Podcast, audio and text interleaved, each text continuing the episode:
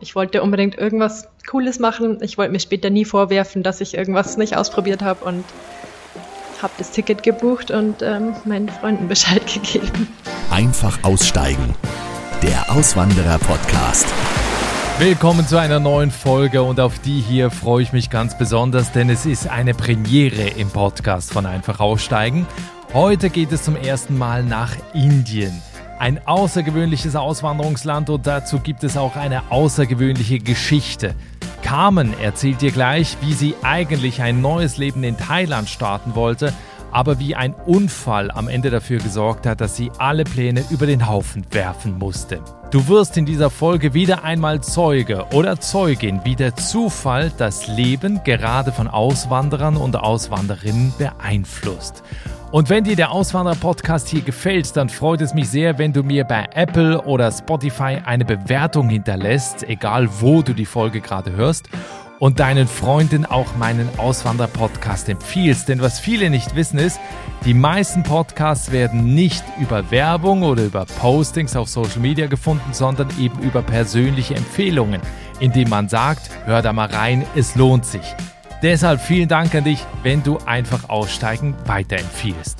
Und wenn du selbst auswandern willst, dann schau unbedingt auch mal in meinen Auswandererblog und zwar auf der Webseite der Auswandererpodcast.com. Da gibt es zum Beispiel auch einen Artikel, in dem du herausfinden kannst, welches Land am besten zu dir passt. Mein Podcast Namaste, liebe Freunde. Indien ist kein klassisches Auswanderungsziel oder wie viele Leute kennst du, die nach Indien gegangen sind? Wahrscheinlich niemanden. Für uns Europäer ist Indien so anders und exotisch, dass sich nur wenige vorstellen können, dort zu leben. Die meisten kennen Indien von den Bollywood-Filmen oder von einer Urlaubsreise. Was es aber wirklich bedeutet, in Indien zu leben, abseits der Touristenpfade, das erfährst du jetzt. Indien ist von der Fläche her das siebtgrößte Land der Erde und nach China das Land mit den meisten Einwohnern der Welt. Rund 1,3 Milliarden Menschen leben dort. Das sind mehr als doppelt so viele Menschen in allen europäischen Ländern zusammen. Und genau das merkst du, egal wo du in Indien unterwegs bist, aber vor allem in den Städten Neu-Delhi, Kalkutta oder auch in Mumbai. Auf der anderen Seite ist Indien sehr anziehend. Der Hinduismus, die Kultur und Geschichte, die Musik, die traditionelle Kleidung oder natürlich auch das Essen fasziniert viele Menschen. Mein heutiger Gast ist Carmen. Sie ist 34 Jahre alt, kommt ursprünglich aus Rosenheim und Carmen hatte nie vor, nach Indien auszuwandern. Sie hat in Deutschland als Physiotherapeutin und als Leiterin eines Fitnessstudios gearbeitet und ihr großer Traum war es, nach Thailand auszuwandern. Doch das Schicksal hatte andere Pläne. Und so führte eben ein Unfall dazu, dass Carmen den Traum von Thailand begraben musste, ohne zu wissen, was dann noch kommt. Ich freue mich jetzt sehr auf dieses Gespräch. Herzlich willkommen im Podcast. Hallo Carmen. Hi, danke für die Einladung. Ich bin sehr gespannt, Carmen. Was siehst du, wenn du bei dir aus dem Fenster schaust? Weil man hört auf jeden Fall schon im Hintergrund Hubgeräusche. ja, genau. Ähm, ich sehe viele Autos, Roller, ähm, ich bin gerade in einem Markt im Westen von Delhi und ja, das sind viele Geschäfte, Kleidungsgeschäfte, Nagelstudios, viele Stromkabel. Das heißt, ist das äh, mitten in Neu-Delhi? Ist das ein bisschen außerhalb? Äh, wie, wie ist da die Lage? Also ungefähr 15 Minuten vom Zentrum entfernt, recht nah. Aber mhm. genau, in West-Delhi eben, anderen Bereich. Okay. Ähm, das Spannende bei dir ist deine Auswanderung nach Indien beginnt ja eigentlich mit einer Auswanderung nach Thailand. Und zwar im Jahr 2017, Ende des Jahres, bist du nach Thailand ausgewandert. Vielleicht beschreibst du erstmal, wie sah dein Leben aus in Rosenheim in Bayern, dass du dich entschieden hast, nach Thailand zu gehen? Also vorher war es, glaube ich, ganz normal. Ich war Physiotherapeutin und habe in Rosenheim gewohnt, später dann in Landshut, Niederbayern und habe da ein Fitnessstudio geleitet meiner Freundin. Ja, war alles ganz normal. Bin immer viel gereist, aber war da, habe da ganz normal gewohnt. Und wie bist du drauf gekommen, nach Thailand zu gehen? Ja, es hat eigentlich alles gepasst. Ich habe mir nur gedacht, das mache ich jetzt und ich war ungebunden. Ich konnte jederzeit gehen, ich wollte unbedingt irgendwas Cooles machen. Ich wollte mir später nie vorwerfen, dass ich irgendwas nicht ausprobiert habe und habe das Ticket gebucht und ähm, meinen Freunden Bescheid gegeben. Und was haben die gesagt? Die waren alle sehr traurig, aber fanden es cool auch. Meistens hört man, glaube ich, dann immer, das hätten wir uns nie getraut oder so. Aber haben mich immer alle unterstützt und ähm, dann ging's los. Das heißt also Thailand einfach so oder ich meine, man hätte ja auch sagen können, ich mache mal ein halbes Jahr Auszeit, äh, mach mal ein bisschen Urlaub in Thailand, kommt dann wieder zurück. Warum hast du dich dafür entschieden, die Zelte abzubrechen wirklich auszuwandern? Und was war dein Plan in Thailand? Also ich war 2014 schon mal in Thailand, da habe ich eine Weltreise gemacht nach Neuseeland und Thailand und da habe ich in Thailand auf Koh Tao einen Tauchkurs gemacht. Und das fand ich so toll. Und dann habe ich mir gedacht, ich äh, will Tauchlehrerin werden. habe mich da beworben und die haben gesagt, komm vorbei. Und dann war der Plan da und dann wollte ich äh, oder bin dann dahin und habe ähm, meine Ausbildung angefangen zur Tauchlehrerin. Hat aber schon recht bald äh, wieder aufgehört, weil ich mein, ähm, mein Trommelfell zerstört habe. Also ich hatte einen Tauchunfall. Und wow ja, dann war die Tauchkarriere erstmal vorbei. Das heißt also, in, in dem Moment, wo du merkst, der, der Traum zerplatzt und das funktioniert nicht mehr, was hast du dann gemacht? Dann habe ich mir ganz schnell einen anderen Plan überlegt. Also ich hatte erst, ähm, ich war da auch im Krankenhaus und ähm, musste vier Wochen abwarten und habe es dann nochmal probiert. Und ähm, dann hat aber das andere Ohr Probleme gemacht und ja, also da war klar, dass äh, das nicht funktioniert. Und ich hatte noch einen anderen Traum. Ich wollte immer schon mal auf einer Hütte in Bayern einen Sommer lang arbeiten, habe mich dann darauf beworben und die haben mich dann genommen und ich wusste, okay, im Juni geht's los und hatte dann noch ein paar Monate und habe die in Thailand verbracht.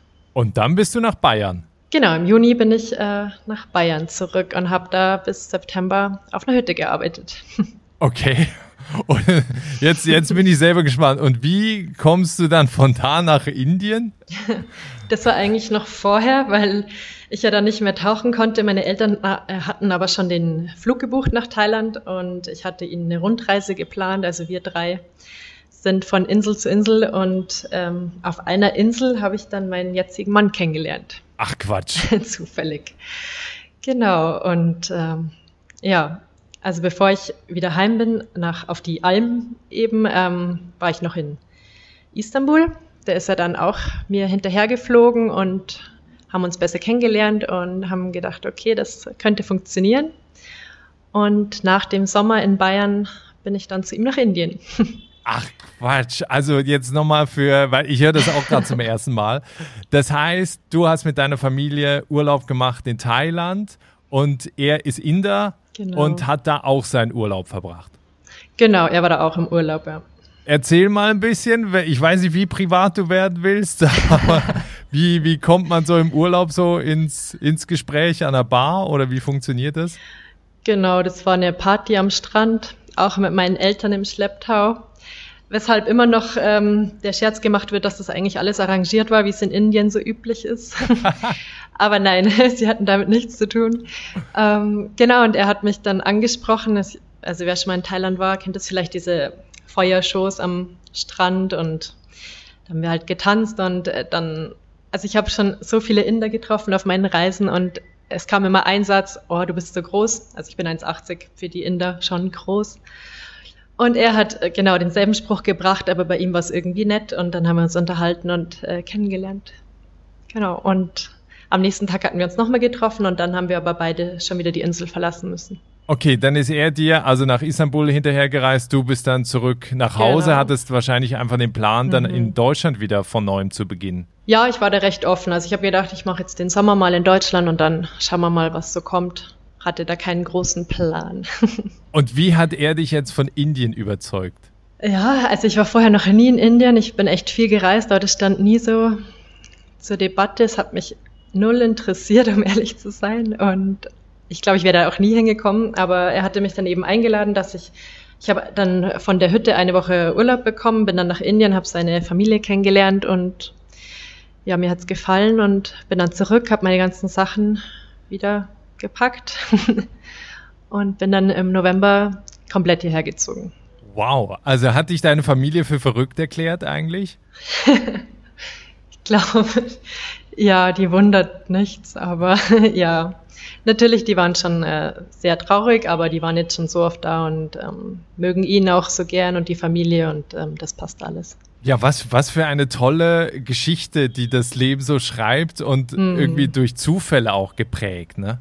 Total, total, ja. Wie war dein erstes Mal in Indien? Also als du da in Neu-Delhi wahrscheinlich am Flughafen gelandet bist und so die ersten Tage mm. verbracht hast, mit ihm und, und seine Familie kennengelernt hast, was ist dir da aufgefallen als erstes? Also was sind so die krassesten Unterschiede, die du sofort festgestellt hast? Alles ist anders, komplett. Ich dachte, in Thailand ist es heiß, aber hier die Hitze ist nochmal ganz anderes Level und Juni ist eh am schlimmsten. Ich war dann Ende Juni hier.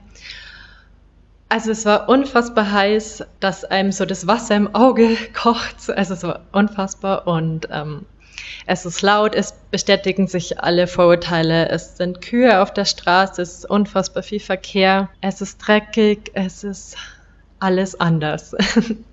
Aber das war nur der erste Eindruck. Dann habe ich, ähm, also er wohnt mit seiner ganzen Familie zusammen, habe dann die ganze Familie kennengelernt, seine Freunde und im Großen und Ganzen unterscheidet sich unser Leben jetzt gar nicht so sehr von dem Leben in Europa, würde ich sagen. Es kommt echt drauf an, wo man wohnt, was man macht und ähm, Indien hat alles zu bieten. Ist denn Neu-Delhi auch eine äh, Stadt so mit, wo, wo es auch so ein bisschen wie, wie im Westen ist? Oder ist es halt einfach aufgrund eben der Kultur und der Menschen schon wirklich komplett anders äh, als jetzt andere europäische Großstädte? Also es ist komplett anders aufgebaut. Was mir in Europa so gut gefällt, ist, dass es meistens irgendwo einen Platz gibt, wo man mal anfangen kann und dann kann man sich schon irgendwas anschauen. Ist hier ein bisschen schwieriger, man muss schon genau wissen, wo man hin will. Aber es gibt ähm, sehr, sehr viele Bereiche, wo es wie in Europa ist, vor allem auch außerhalb von Delhi, in der nächsten Stadt, die direkt angrenzt. Da stehen riesige, also nicht riesige, aber stehen Hochhäuser. Es ist alles ähm, mit Bürogebäuden und Starbucks. Und, also es gibt alles, was, was es überall anders auch gibt. Und die Leute schauen genauso aus wie in Europa, also die Kleidung und ähm, Genau, und gleich nebenan hat man dann einen Slum, wo man meint, man ist in den 50ern, wo es kein, wo es irgendwie gar nichts gibt, so, oder, ja. Ja, weil was ja auch ein großer Unterschied ist, also man hört ständig das Hupen, was ein großer Unterschied ist, ist natürlich 32 Millionen Menschen knapp, die da, die da leben. Wie erlebst ja. du das eben im Alltag? Man lebt ja immer so in seinem Dorf, auch in der Großstadt. Man hat so seine Orte, wo man immer hingeht, aber es ist einfach riesig. Man braucht, wenn man außerhalb irgendwo hin möchte, ewig lang. Man hockt gut mal eineinhalb Stunden, zwei Stunden im Auto, wenn man andere Familienmitglieder besuchen möchte oder Sightseeing macht. Genau, es sind einfach unfassbar viele Leute. Es ist nie leise, wie du hörst. Es ist auch in der Nacht da und Gehupe. Irgendwas ist immer. Es ist nie langweilig. Es ist ähm, sehr lebendig und voll. Leute sind, also das fällt mir eher immer auf, wenn ich zurück in Deutschland bin, wie leer es da ist weil ich mich hier jetzt schon so dran gewöhnt habe, aber du kannst nirgendwo hingehen, ohne dass da Leute sind. Dann kann ich dir mal empfehlen, nach Irland zu kommen. Da wirst du dir ja richtig einsam ja. vorkommen. Ja. ja. ja. Werbung. Okay, ich glaube, kaum eine Beschwerde hört man zurzeit so oft wie es ist so schwer, neue Mitarbeitende zu finden. Und das kann ja auch wirklich mühselig sein, ne? sich da stundenlang durch die verschiedenen Jobseiten zu klicken, auf der Suche nach den passenden Kandidatinnen oder dem passenden Kandidaten. Aber das muss es gar nicht, denn mit Indeed geht es Ganz einfach, finden Sie schnell und gezielt die passenden Mitarbeitenden mit leistungsstarken Tools auf Indeed.com. Indeed hilft Ihnen, Bewerbungsgespräche einfach zu planen und mit Videointerviews zu führen. Alles an einem Ort. Sichern Sie sich jetzt 75 Euro Startguthaben für Ihre Premium-Stellenanzeige auf Indeed.com slash live24. Es gelten die AGB. Werbung Ende. Ähm, du, du hast es vorhin in einem, in einem Nebensatz noch gesagt, äh, im Slum, also die, die Schere Arm und Reich ist natürlich gerade in Indien riesengroß. Äh, es gibt das größte ja. Slum Asiens, zweieinhalb Quadratkilometer groß. Auf der mm. anderen Seite natürlich auch unfassbar reiche Menschen, die da, die da leben. Wie stellst ja. du das im Alltag fest? Also ich muss nur zur Haustür rausgehen. An der nächsten Ampel sitzen die Kinder im Dreck, die wohnen da. Die, also ganze Familien wohnen in der Mitte, eigentlich in der Mitte der Kreuzung. Das kann man sich eigentlich gar nicht vorstellen. ganz viel, ich weiß das Prozent nicht, aber ein unfassbar hoher Prozentsatz in Indien, also die Menschen ähm, geben das Geld aus, was sie am Tag verdienen für Essen. Also die, sie leben von der Hand in den Mund sozusagen und ähm, genau, und an der, auf der anderen Seite gibt es hier unfassbar reiche Menschen. Wir haben die größten Autos, die wohnen in den krassesten Häusern, was ich noch nie gesehen habe. Also ja, es gibt einfach alles. Ja, was ich gelesen habe, ich glaube, der Mann mit dem teuersten Haus der Welt äh, ist ein Inder. Ja, der wohnt ja direkt neben diesem Slum, neben dem größten Slum. Ich kann das nur empfehlen, du schreibst einen Blog, den verlinke ich auch, indiensmile.de. Da kommen, glaube ich, auch demnächst noch ein paar neuere Artikel noch dazu, wo man eben so ein bisschen über deinen Alltag und das Leben in Indien lesen kann. Also wie gesagt, ich verlinke das da unbedingt einmal, einmal reinschauen. Was mich jetzt noch interessiert, weil du auch die Familie schon ein paar Mal erwähnt hast. Wie haben die auf dich reagiert? Ich schätze mal, das wird in Indien eine Großfamilie wahrscheinlich sein, mit, mit wahrscheinlich 100 Familienmitgliedern oder wie muss man sich das vorstellen? Genau, also bei uns im Haus, wir wohnen ähm, mit den Eltern von meinem Mann zusammen. Unten drunter wohnen noch die Tante, der Onkel, Cousin, Hund und ein paar Angestellte. Also volles Haus immer. Und ja, ansonsten gibt es viel Verwandtschaft drumherum. Aber ich muss sagen, die haben mich wirklich alle unfassbar nett aufgenommen. Die sind auch schon viel gereist, die sind sehr weltoffen, westlich orientiert und haben es mir echt versucht, so leicht wie möglich zu machen. Was ist dir denn am schwersten gefallen am Anfang? So abhängig von jedem und allem zu sein, weil ich die Sprache nicht konnte und mit Englisch kommt man schon ein bisschen weit, aber im Alltag weniger mit den Geschäftsleuten, sage ich mal, oder also im ganz normalen Alltag ähm, ist Hindi schon wichtig. Und da wirklich wegen jedem kleinen bisschen meinen Mann zu fragen, kannst du mal da anrufen, kannst du mal das machen für mich und immer, ich habe vorher zehn Jahre allein gewohnt, ich habe mein ganzes Leben alleine gemeistert und dann wieder so zurückversetzt zu sein, das war das Allerschlimmste. Abgesehen natürlich von Familie, die man vermisst, Freunde, die man vermisst, alles, alles vermisst, ja. Das heißt, dein Hindi ist heute wie? Ähm, ganz gut, würde ich sagen.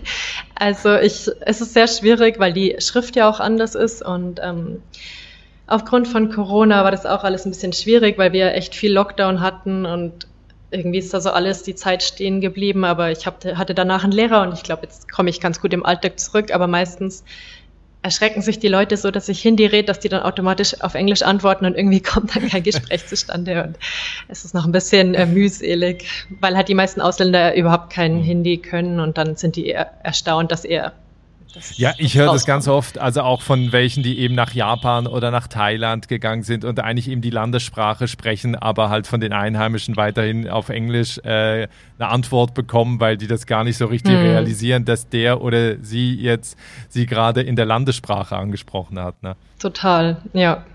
Wie begegnen dir denn die Leute da im Alltag? Also, weil du wirst ja auch auffallen, aufgrund eben deiner mhm. Größe, aufgrund, dass sie eben sehen, dass du ja aus dem, aus dem Westen kommst, aus Europa. Ähm, wie begegnen dir die Menschen da? Also was auch am Anfang am schlimmsten war, ist, dass man dauernd angestarrt wird, was ich so in dem Ausmaß noch nie erlebt habe. Also es passiert mir auch heute noch, dass ich dann mit den Leuten rede auf Englisch oder auf Hindi und die einfach kein Wort rausbringen, weil sie einfach nur mich anglotzen und denken, von welchem Stern kommt die jetzt? Äh, genau, aber ich würde sagen, grundsätzlich sind sie sehr ähm, reserviert, aber wenn es dann mal läuft, dann läuft's richtig. Also dann sind sie unfassbar nett und also was man so kennt von Indien, gastfreundlich und zuvorkommend und helfen einem. Und, aber man muss schon äh, warm werden erstmal. Hast du dann in der Zeit jetzt auch schon Freundschaften geschlossen und dir so ein Umfeld aufbauen können oder spielt sich das hauptsächlich eben im, im Kreis der Familie da ab? Am Anfang war es natürlich viel die Freunde von meinem Mann auch, die jetzt mittlerweile auch zu meinen Freunden geworden sind. Aber ja, es ist schwierig. Ich glaube, gerade auch in unserem Alter, in der Schule macht man leicht Freunde oder wenn man vielleicht Kinder hat oder so, dann ist es auch nochmal einfacher. Aber so ist es schon nicht so leicht. Ähm, mir hat dann echt geholfen. Da gab es eine Woman of the World, Women of the World Group von meiner Freundin, die aus Belarus kommt. Und da haben wir uns einmal im Monat getroffen, nur so zum Kaffee und da kriegt man schon so viele Eindrücke mit und da sind viele Freundschaften entstanden und genau, jetzt bin ich bei einer ganz tollen Laufgruppe, das sind es Leute aus aller Welt und genau, man muss halt irgendwie wirklich ähm, sich Mühe geben, um Freundschaften zu schließen. Was sind so im Alltag, ich meine, das ist natürlich auch Religion spielt ja auch eine große Rolle in Indien. Was sind so die größten kulturellen Unterschiede, die du feststellst eben im Alltag? Ja, Religion ist sehr wichtig. Feiertage werden viel gefeiert. In meinem Haus ähm, gehören die der Sikh-Religion an, also sind keine Hindus, die ja hier die Mehrheit bilden. Also grundsätzlich finde ich, die Pünktlichkeit ist der größte Unterschied. Hat jetzt nichts mit Kultur an sich zu tun, aber ähm, das ist sehr auffällig. Erzähl mal ein Beispiel. Ähm, also mein Lieblingsbeispiel, wir waren zu einer Hochzeit eingeladen. Auf der Einladung stand Freitagabend 18 Uhr. Ich so, okay, oh Gott, dann muss ich mich ja schon voll früh fertig machen. Mein Mann sagt so, nein, beruhig dich. Wir fahren vielleicht um acht, halb neun hin. Ich so, ja, wirklich? Ja, ja, vorher ist keiner da. Okay. Wir haben uns Zeit gelassen, waren vielleicht echt um halb neun, neun da, eh schon spät. Ich war schon mega nervös. Ich habe mir gedacht, oh Gott, wir sind zu spät. Dann war schon der Parkplatz leer. Die Braut war noch nicht da. Keine Gäste. Dann äh, sind wir so wie wir waren im Sari und eher im schicken Anzug zum Café, zum nächsten Café gefahren. Haben uns da eine Stunde äh, entspannt und sind danach dann auf die Hochzeit. Ja, so, so ist es. So ist es immer. Ist, ist denn generell so, weil, weil man sagt ja auch eben auch in Indien, die, ich glaube, die Menschen schlafen auch viel weniger. Äh, ist, ist das so, dass man da irgendwie auch vieles eben in der Nacht macht, wenn es dann auch kühler ist? Ja, also in der Nacht wird es eigentlich nicht wirklich kühl. es ist immer heiß. Also es ist leider nicht so wie in Deutschland, was ich auch sehr vermisst, dass abends einfach mal kalt wird oder in der äh, Morgen kalt ist. Ähm, aber grundsätzlich der ganze Rhythmus ist verschoben. Also wir haben zum Beispiel auch zehn frühstücken wir, um elf geht jeder ins Büro und wir essen um neun Uhr abends. Also alles ist so ein bisschen nach hinten verschoben. Man geht später aus, jetzt weniger schlafen, kann ich so nicht sagen, aber es ist alles, äh, alles ein bisschen verlegt. Ja. Und wenn ich dann nach Deutschland komme und dann um fünf, sechs Abendbrot ist, dann denke ich mir schon, okay, äh, große Umstellung wieder. Was ist das Verrückteste, was du bisher erlebt hast in Indien, Neu-Delhi? Oh Gott, ich weiß gar nicht, wo ich anfangen soll. ähm, also das Verrückteste sehe ich jeden Tag aufs Neue. Zum Beispiel auf der Straße irgendwelche Fahrzeuge, wo man denkt, die können gar nicht mehr fahren, wo aber noch 30 Leute draufstehen auf den LKWs. Ja, was auf meinem Blog auch zu sehen ist, dieses Motorrad mit diesen 100.000 Luftballons drauf oder Eierkartons gestapelt auf einem Fahrrad. Es ist, es ist alles verrückt. Es ist so verrückt, dass man sich schon gar nicht mehr wundert. ja. Viele lieben ja die indische Küche. Wie mm. hast du dich damit angefreundet? Ist das was, was dir schmeckt? Und, und wie eben, wenn du jetzt, also viele Deutsche sagen ja immer dann im Ausland, ja, ich brauche mal mein Schwarzbrot oder ich brauche mal irgendwie meine Marmelade und so weiter. Wie, wie machst du das? Also ich komme aus Bayern, ich brauche meine Brezen und es gibt tatsächlich eine Bäckerei, die die liefert. Ist auch gar nicht so schlecht. Ansonsten, da werde ich mir jetzt viele Feinde machen, aber ich bin echt kein Fan von indischem Essen. Und ich war auch die ersten eineinhalb Jahre nur krank, weil ich die Schärfe einfach nicht ertragen kann.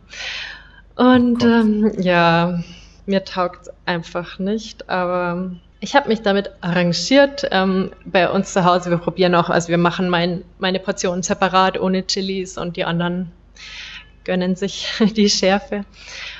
Und sonst, wenn wir ausgehen, also die meisten auch von unseren Freunden, die essen kein Indisch, da geht man dann zum Sushi, zum Pizza essen und so wie in Europa auch.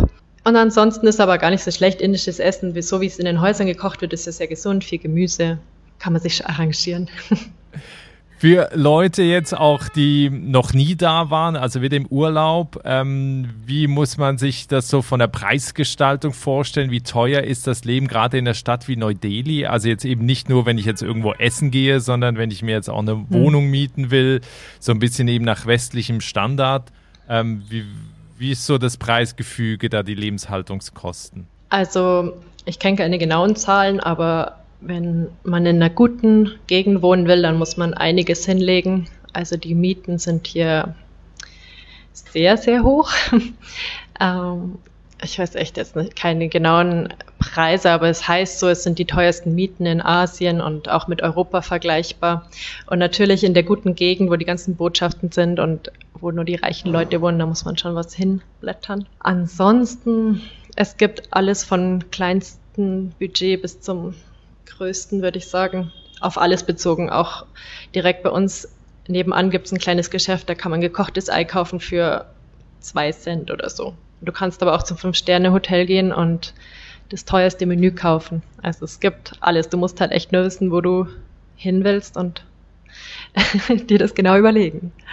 Kennst du denn deutsche Auswanderer auch in Neu-Delhi? Und wenn ja, was machen die da vor Ort? Ich kenne nur einen Deutschen leider.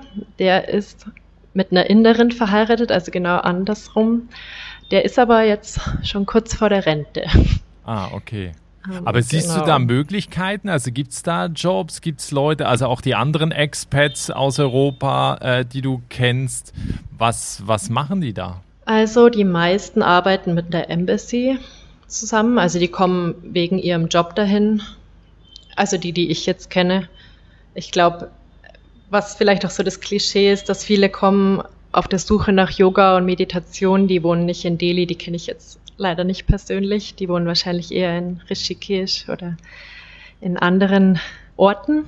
Also ich kenne entweder nur Leute, die wegen ihrem Beruf hergekommen sind, bei der Embassy arbeiten oder tatsächlich auch, weil sie einen indischen Mann geheiratet haben und bei dem im Geschäft mitarbeiten oder im Restaurant oder solche Sachen machen.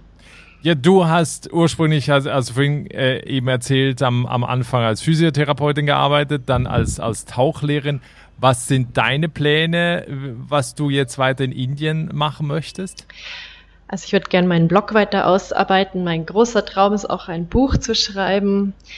Physiotherapeutin wäre toll, aber als Angestellte ist es schwierig, weil man meistens so um die 200, 300 Euro verdient. Man müsste sich dann selber was aufbauen und ähm, genau, da muss ich jetzt mal auf meine Arbeitserlaubnis warten und schauen, was das Leben so bringt. Das heißt, wie sieht denn dein Alltag im Moment gerade aus? Mein Alltag ist, dass ich ähm, versuche, viel mich fortzubilden, also in der Sprache, beim Schreiben, alles, wofür man vielleicht sonst keine Zeit hat, was ich jetzt einfach nutzen kann, dadurch, dass ich keinen 9-to-5-Job habe. Ansonsten, wir machen viel Sport, wir haben im Haus viel zu erledigen, es ist ein Riesenhaus und ähm, ja. ja, für, ja, für Leute, die sich vorstellen können, nach Indien auszuwandern. Was glaubst du, also was A für ein Typ muss man sein oder müsste man sein, wenn man nach Indien kommt? Und B, was sind so deine Tipps eben für Menschen, die nach Indien auswandern wollen? Also ich glaube, Typ, jeder kann kommen, weil ich würde mich jetzt auch nicht als den typischen Indien-Typen beschreiben. Ich hatte ja damit wirklich vorher überhaupt nichts am Hut also es kann wirklich, jeder wird aufgenommen, jeder findet hier seinen Weg. Es ist wirklich das Land der unbegrenzten Möglichkeiten.